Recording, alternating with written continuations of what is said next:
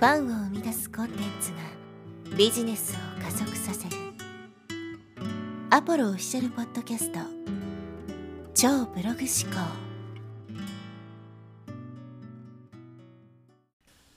こんにちは、アポロです。え今日はですね、高額商品を売る際に、えー高いお金をですね、受け取るためのエクササイズについてお話していきたいと思います。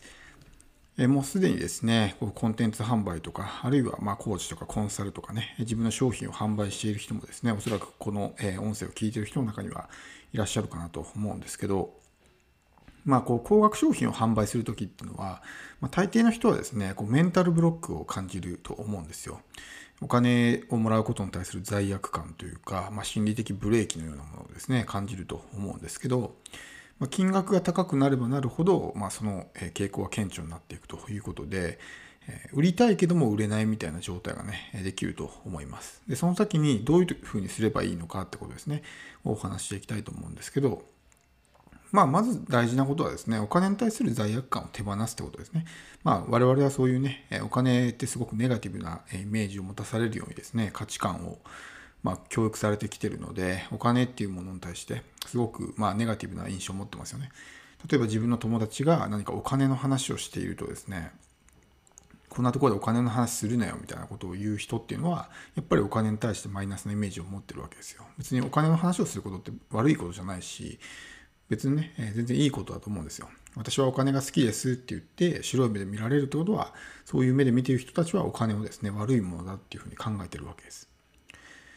なので、まずはこの辺からですね、変えていく必要があるわけですけど、まあおそらくですね、まあそういうことはもうすでにできてる人が多いんじゃないかなと思うわけです。で、あとはセールスに対するですね、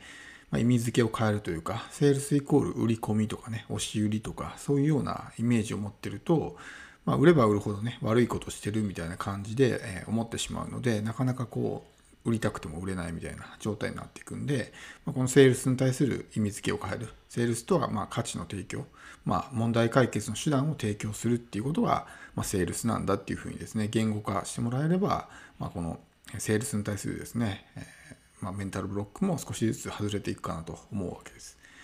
ま、ただこうお金に対するですねメンタルブロックとかあるいは、えセールスに対するメンタルブロックこういうものが外れている人であってもですね金額が高くなると途端にこうねブレーキを感じてしまう人っていると思うんですよ。でそういう時にどうすればいいのかっていうエクササイズなんですけど、まあ、ちょっとですねかなり過激なやり方になるので、まあ、人によってはなかなかねこのやり方はちょっときついなっていうふうに思うかもしれないんですけど、まあ、結論から言うとですね大きなお金を動かせる人になるってことですよ。大きなお金を動かせる人になるってことですね。まあ、もっと分かりやすく言うと高い商品を自分で買うってことです。例えば20万、50万とか100万とかね、そういうものをお金を払うっていうですね、経験をまずしてみるわけですね。大きなお金を動かせるようになると、それが自分にとってですね、徐々に当たり前になってくるわけですよ。例えば、100万円払ったことがある人っていうのはですね、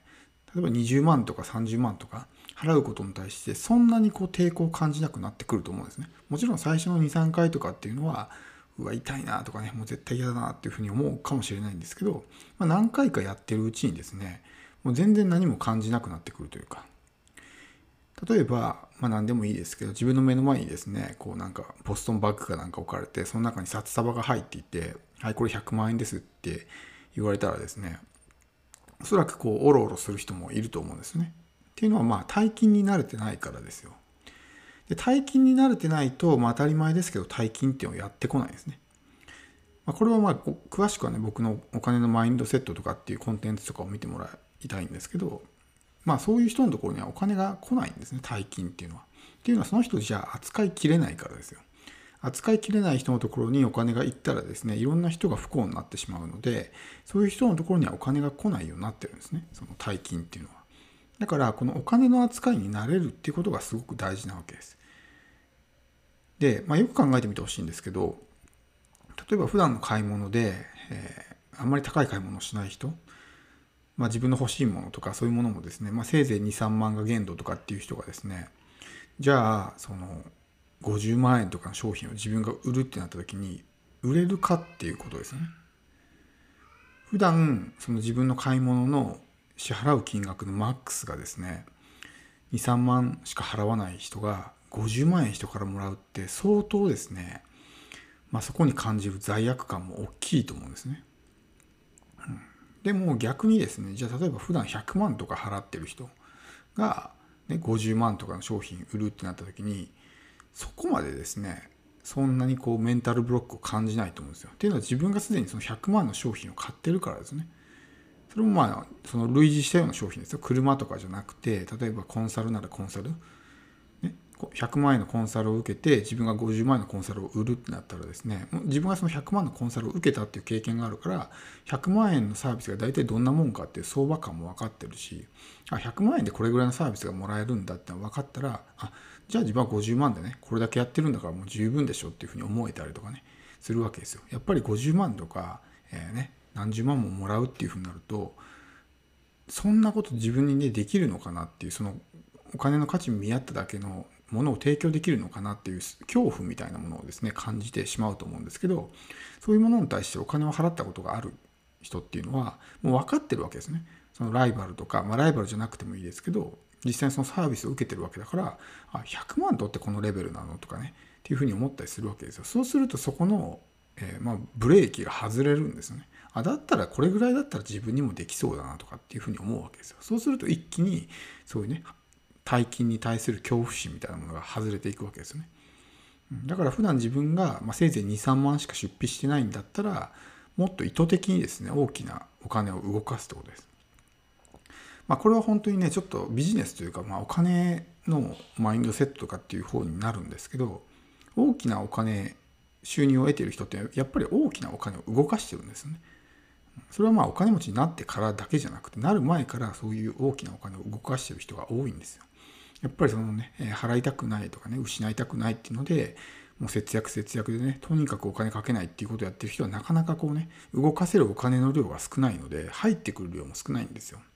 まあこれもちょっとスピリチュアル的な話になるんで、本当かよっていうふうにね、思う人もいるかもしれないんですけど、まあ、自分の出したものが戻ってくるっていうね、法則があるので、出したものが小さければですね、当たり前ですけど、入ってくるものも小さいんですよ。うんなので、ちょっとですね、かなり出費としては痛いと思うんですけど、まそういう大きなお金をあえて出してみるっていうのはすごく大事だと思います。僕もですね、コンテンツで20万のコンテンツとかね、それも何2個ぐらいかな、買ったりとか50万のコンテンツとか、つい先日はね、100万円のコンサルとかにも申し込みましたよ。そういうのにこう意図的にですね、申し込むことによって、もうなんかそれが当たり前になってくるんですね。まあある意味ちょっと怖い部分もあるんですけど、で本当にそれが必要なんだったら別にね、そういうお金を払っても全然いいわけじゃないですか。お金ってのは後からいくらでも取り戻せるわけだから、ね、一時的に減ったとしても自分が頑張ってですね、それ以上のお金を稼げばいいだけの話なんですよ。で、その大きなお金をですね、払うのが怖い怖いっていうふうになってると、なかなかですね、やっぱりこう、進んでいかない？もう小さく小さくしか進んでいくことができないのでやっぱりどっかでですね大きな変化をドカンと起こしたいんであればそういう大きなお金を動かせる人間になる。そうするとやっぱり自分のねセルフイメージとかっていうのも上がってくるんですよね。自分はそれだけのお金が払える人間なんだっていうねセルフイメージに変わってくるので。まあいきなりね例えば今までこう23万しか払ったことがない人が100万とかっていうのはちょっときついと思うんで、まあ、まずはまあ10万とか。15万ぐらいから始めて徐々に金額を大きくしていくってことをですねやってみてほしいと思います。大抵の場合、まあ、詐欺とかでなければ大抵の場合金額が高いものっていうのはやっぱり質がすごくいいので手に入る情報とかね価値っていうのもすごく大きいわけです。だからこうレバレッジを効かせるというかその効果をね最大化するんであれば小さく投資するんじゃなくて大きく投資する方がリターンも大きいですよね。だからそういうので、まあ、どっかでね、あここだっていうふうにチャンスだと思ったら、そこに勝負をかけるというかね、一気にお金をドカンと投資するっていうのも、まあ、こう人生の成功スピードが速くなる一つの秘訣かなというふうに思います。是非ですね、参考にしてみてください。